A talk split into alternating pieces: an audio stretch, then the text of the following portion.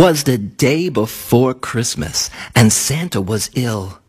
In the cold winter wind he had caught a bad chill. Will Christmas be canceled? Will it come to that? Never, cried Santa. Let's call Pete the cat. Santa asked Pete to deliver the toys to all the good girls and to all the good boys. I'll do it, said Pete.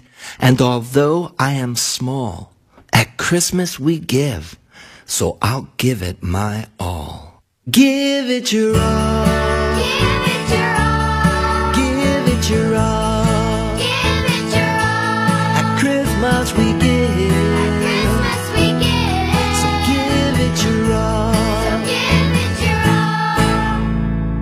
Jumped in his minibus and started to roll. Road trip, cried Pete. First stop, the North Pole. The reindeer were waiting to give Pete a tow. So he packed up the presents and told them to go.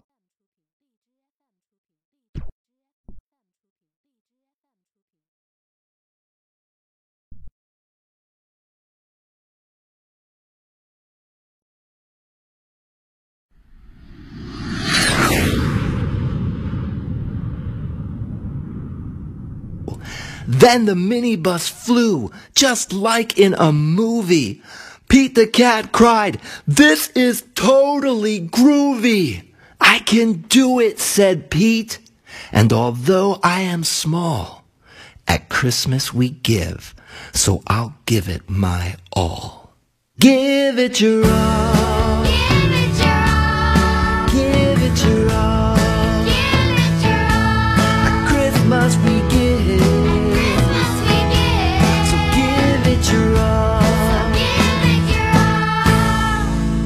Children were sleeping all snug in their beds, Pete and his reindeer appeared overhead.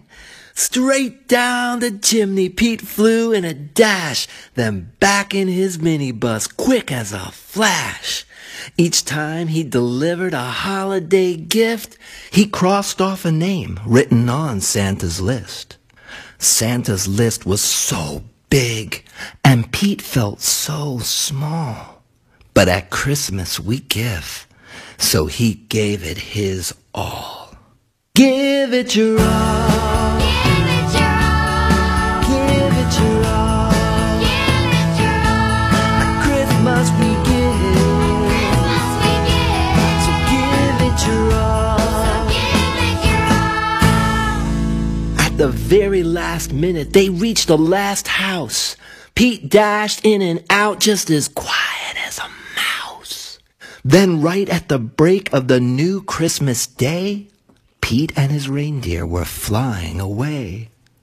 Back at the North Pole, old Santa was waiting. The elves and the town folk were all celebrating. Santa was dressed in his red coat and hat and cried hip hip hooray for our friend Pete the cat. I did it, said Pete, and although I am small, in the spirit of Christmas, I gave it my all. Give it your all.